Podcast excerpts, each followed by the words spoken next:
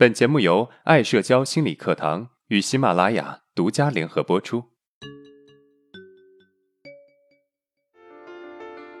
走出社交恐惧困扰，建立自信，做回自己，拥有幸福人生。大家好，我是爱社交创始人阿伦。今天我们课程的主题是：为什么我总是一开始就习惯性的拒绝接受他人的帮助？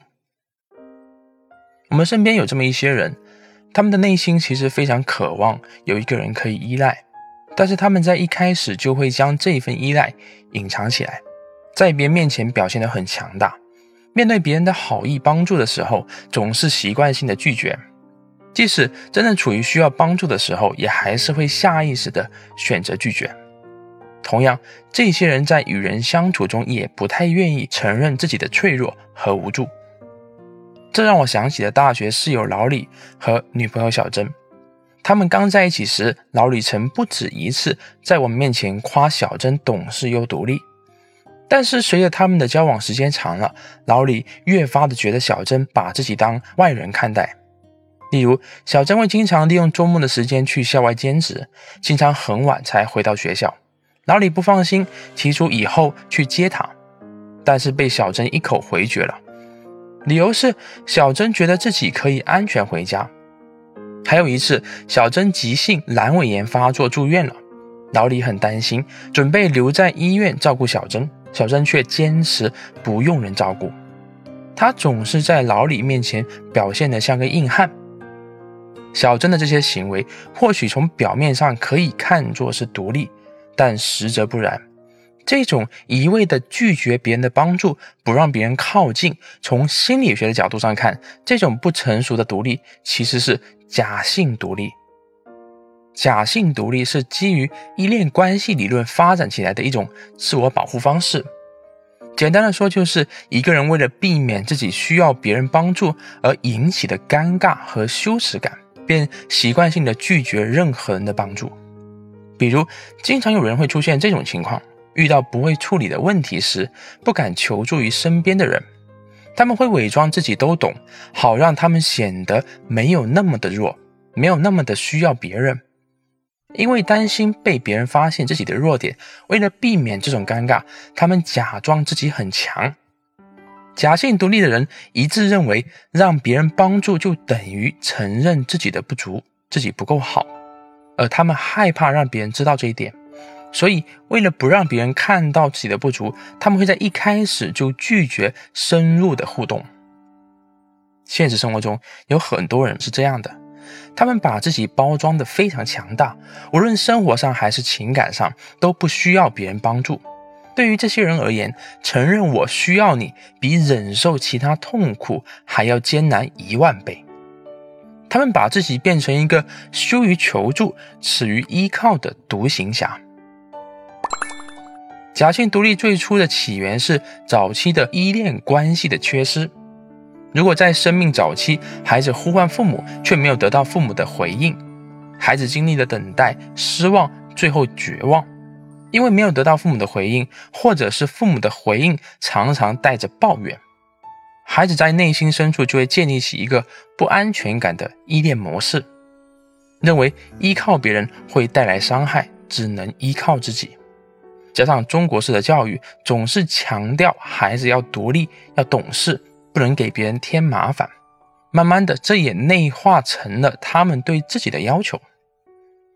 那么，针对这个问题，我们应该怎么做？第一，识别假性独立。或许是我们在成长过程中体验到太多的失望，又或者是经历过被重要的人伤害，以至于我们不敢轻易的依赖，甚至是靠近任何人，与人的情感连接也仅留于表面。但是好在曾经那些不好的经历都已经过去了，我们要始终向前看。对于以往已经形成的假性独立，我们要去意识到它的存在，认识到它只是我们自我保护的外壳。现在我们长大了，也有足够的能力，用更好的方式来保护自己，免受外界的伤害。因此，我们要敢于卸去那个包装起来的看似强大的自己。当想靠近的时候，不再故意的推远；有困难时要求助，难过时要说出来，不在任何时候都逞强说“我可以”。第二，把假性独立变成真正的独立。童年早期的依恋创伤，其实可以在一段亲密关系中得到修复。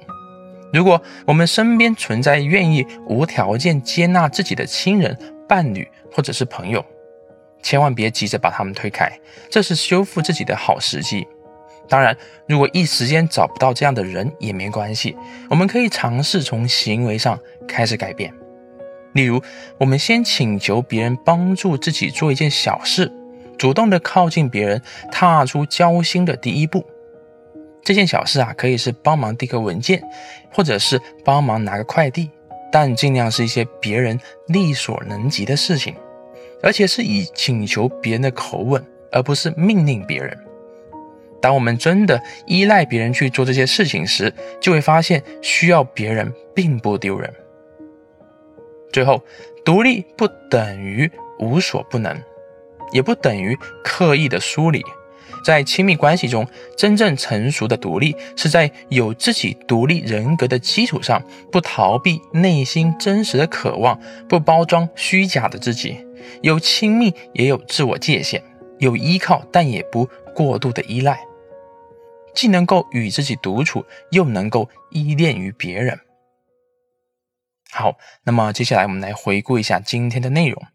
第一，一味的拒绝别人的帮助，不让别人靠近。从心理学的角度看，这种不成熟的独立其实是假性独立，它是一种自我保护的方式。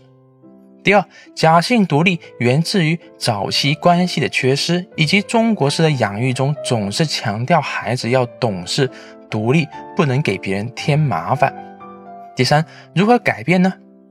首先，识别假性独立；其次，把假性独立变成真正的独立。如果今天的内容对你有帮助，那么欢迎订阅我们的专辑，也可以把我们的课程分享给有需要的朋友。如果你想学习更多成长性的干货，那么欢迎订阅本频道下面的另外一个专辑《从社交恐惧到自信人生之路》，里面有更多的。干货内容。